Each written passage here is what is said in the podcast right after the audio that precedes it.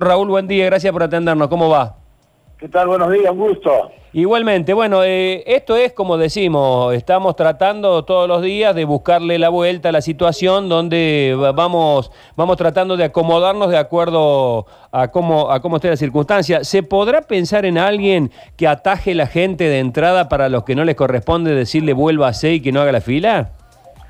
Bueno, mira, eso sucedió el día viernes, uh viste lo que fue prácticamente un 30% que no hubo eso que vos estás diciendo, es decir, fueron por las dudas. Es decir, y otros escondían la tarjeta porque necesitaban el efectivo, como se había, yo creo que hubo una mala información que hubo que corregir, donde eh, también queda demostrado que no éramos los bancarios los que no queríamos, los bancarios estábamos en nuestro puesto de trabajo y afuera, es decir, el caos, me parece que faltó información, faltó mucha información de parte del ANSES, gráfica y, radial para ir explicando de que pues, teníamos tres días por delante, quiénes, eran los que iban a cobrar y quiénes no iban a cobrar. Entonces se dejó, que parece que faltó un poco de esclarecimiento, es decir, involucrarse todos, como teníamos que involucrarnos, porque nosotros, te digo, el día viernes a la una de la tarde, nosotros en los bancos principales que teníamos pago, que era el grueso de la cosa, ya habíamos terminado prácticamente. Sábado y domingo se tomó el remanente, pero te digo, eh, un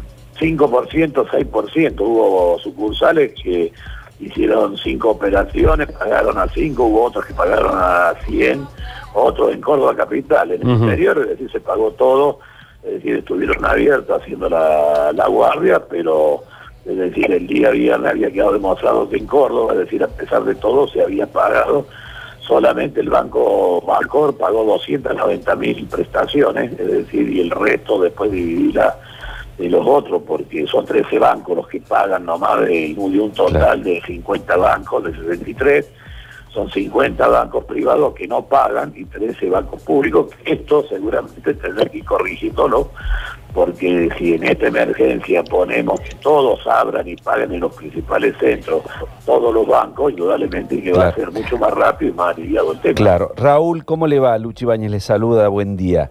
Vamos a un caso concreto. Hoy, supongamos, ante la desinformación, ante el me voy por las dudas, hay mucha gente que está en la cola y que no tiene que estar. ¿Por qué no hay una persona que pueda estar desde temprano, no desde la hora que abren los bancos?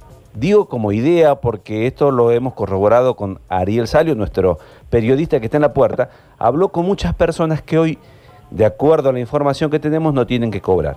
¿Por qué no se hace ese trabajo previo, ese primer filtro? Y bueno, ese primer filtro, es decir, se, se hace a la, a la entrada de la puerta, es decir, me parece bien, es una cosa que la podemos hablar. Pero hay que hacerlo. no, voy a decir ni no ni sí. Es decir, voy a decir que nosotros tenemos los cajeros adentro, tenemos todo y el banco eh, que tiene que poner, o sea, la Guardia de Seguridad, instruirlo, me parece bien la idea, es decir, y por lo menos decirle, bueno, hay que pagar tal y tal y se va a pagar a mano. Exacto, pero que vaya a la hora que va la gente, a las 6 de la mañana va esa persona, le evita al que se equivocó, le evita al que va de buena fe y que no sabe, y entonces esa cola ya se eh, queda en forma... Obviamente sabemos, eh, Raúl, que aquí todos estamos improvisando, es simplemente tirar una idea, por lo que uno ve, como usted decía, lo más importante en esto es la información, y hay gente que no tiene buena información. No, está bueno, está bueno y la vamos a plantear. Es decir, a mí me parece que esto suma.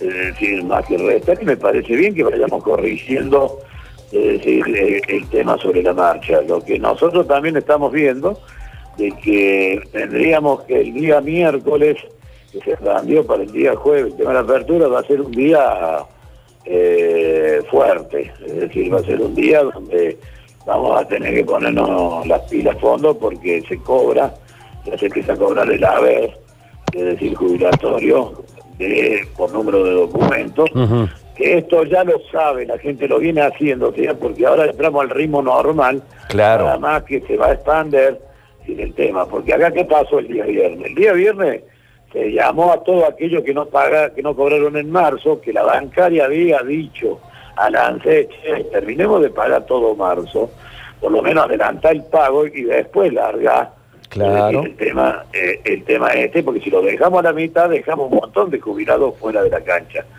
Y así fue, entonces se juntaron aquellos jubilados que no habían cobrado en marzo, más la, todo lo que es social del ANSE, que es la UH, el Fondo de Desempleo. Sí, sí, sí, sí, digamos que hubo una, eh, eh, ya eso lo hemos visto, ojalá, digo, mirando para, para adelante, Raúl, eh, hay que abrir los ojos entonces el jueves, hay que, hay que poner, enfocarnos. El jueves. Tenemos Exacto. que enfocarnos entre el, el, el jueves, el miércoles y el sí, jueves. Bueno, perfecto. Es decir, eh, donde tenemos que poner, y, y, sí que van ahí los, los abuelos, tenemos que ponerle toda la, la apoyatura afuera, es decir, y, y ya sí, me parece bien, yo voy a hacer llegarle esto a los zonales, que por favor, decir, salgan afuera, pongan a alguien y que diga que los números de documentos son 0, 1, 2 y 3, de acuerdo al número de documentos que se van a ir pagando, es decir, y que el resto se vuelva, se a la casa. casa. Raúl, eh, mucho se debatió el fin de semana sobre si los bancos tienen que ser o no servicios esenciales durante esta cuarentena. ¿Qué sensación le, le da a usted lo que puede ocurrir después de el domingo próximo, digamos, a partir del lunes que ingresaríamos en otra etapa. ¿Van a trabajar más los bancos? ¿Cómo podrían seguir funcionando? Mira, yo creo que los bancos venimos, es decir, si bien no están abiertos los salones, venimos en la retaguardia, venimos trabajando, cargando cajero, es decir, el tema de todo home banking todo lo demás, porque si no sería un parate total. Nos parece que ir saliendo de a poco, respetando el tema de las medidas de bioseguridad, es decir, no habría problema en el tema, porque el grueso vos lo tenés los días de pago, es decir, los días de pago tenés los salones y después, decir, ir soltando y dando turno, es decir, esto es un buen aporte también lo que se note, que se dé turno, es decir, de tal hora, tal número, el tema de caja de seguridad, el tema de alguna pregunta, el tema, porque también, es decir, nosotros hablamos desde el objetivo, pero la realidad también dice que los sistemas en los bancos tampoco funcionan tan bien y por ahí se te come una tarjeta y estás 48 horas para recuperarla, ¿viste? Entonces vos tenés gente dando alrededor del banco, dando vueltas constantemente, cuando vos la podés entregar en el mismo día,